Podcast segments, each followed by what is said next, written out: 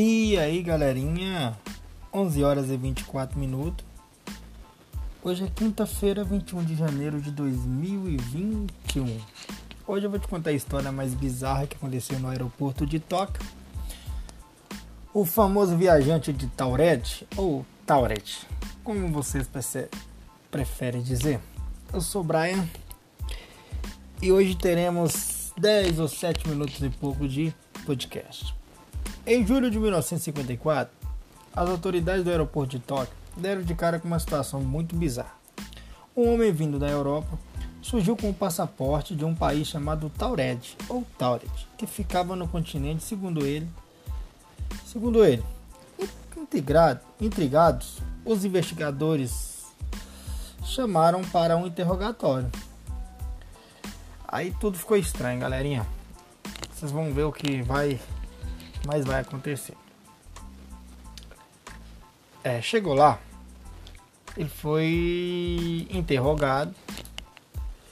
E esse viajante de Tauret, é, quando, quando pegaram o passaporte dele, as autoridades viu que o passaporte era original. E olha só o que aconteceu. É, quando ele pegou o passaporte, viu que era original.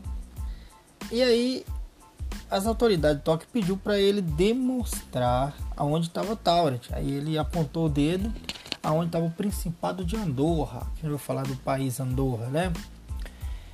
E aí eles falaram não, que ele era o Principado de, de Andorra. E aí a galera ficou meio com medo dele. As autoridades prendeu ele numa sala, né? E aí é só que aconteceu. E eles não sabiam o que fazer com ele.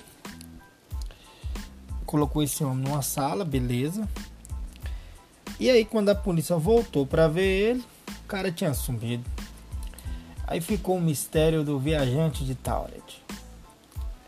É, segundo, galera, essa história, é, ela parece ser verdade, parece, mas tem um pequeno erro na história. Essa história foi tirada do é, de um livro que fala muitos erros da história, mas é tirado de uma citação de um filósofo aí dos anos 30, 40, 60 por aí, né? 50, né? Então, essa história foi tirada dali.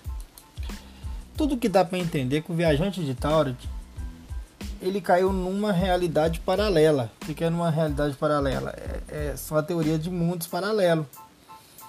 Mas o negócio ficou tão feio porque ninguém descobriu quem era o viajante de Taurus mesmo, porque no, logo no, no aeroporto ele sumiu e na porta onde ele estava não tinha lugar de arrombamento, né, essas coisas.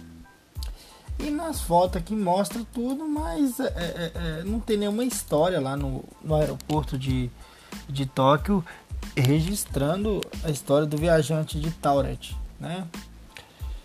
E as autoridades ficou perguntando como o homem sumiu do nada. Mas eu acho que ele voltou para a realidade dele, né?